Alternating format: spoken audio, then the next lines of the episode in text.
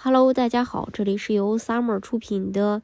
澳洲移民，我是 Summer，欢迎大家在听节目的同时发弹幕、写评论。想了解更多的移民资讯，可以加微信二四二二七五四四三八，或者是关注公众号“老移民 Summer”，关注国内外最专业的移民交流平台，一起交流移民路上遇到的各种疑难问题，让移民无后顾之忧。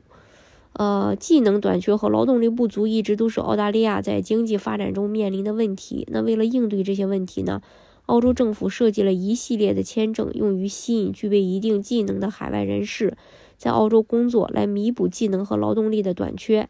像四九四偏远地区雇主担保签证，在二零一九年十一月十六日正式上线。取代了原来的幺八七签证，这个签证是一个有效期为五年的临时签证，主要帮助偏远地区的雇主找到合适的雇员，来解决偏远地区劳动力短缺的问题。虽然四九四签证是偏远地区雇主担保移民签证，其实涵盖了澳洲的大部分地区。目前除了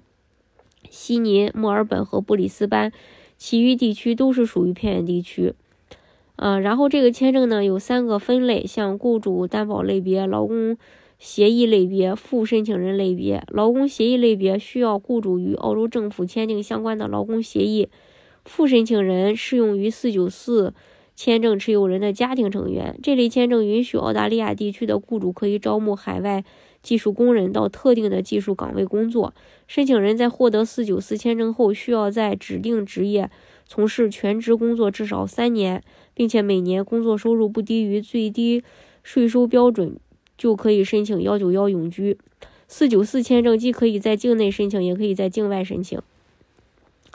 还有就是递交申请时年龄不超过四十五岁。嗯，提名职业在澳洲移民局职业列表上，并且通过职业评估，至少有三年与提名职业相关的经验，雅思达到四个六或同等的能力的英语水平。还要符合澳大利亚的行为和健康要求。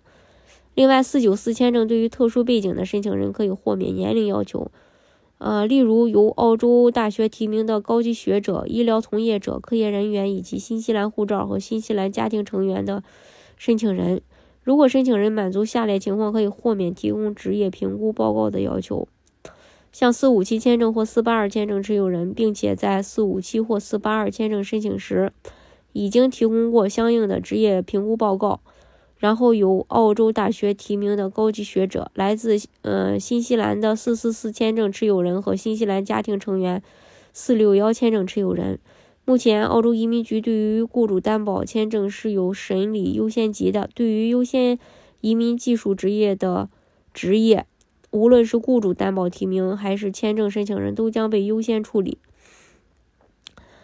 呃，然后申请人必须，呃，转永居的话，就是必须持有四九四签证至少三年。申请人作为偏远地区临时签证持有人，需要在偏远地区为提供担保的雇主工作，并有三年每年满足对应职位的最低收入要求。申请人不能违反其持有的偏远地区临时签证的条件，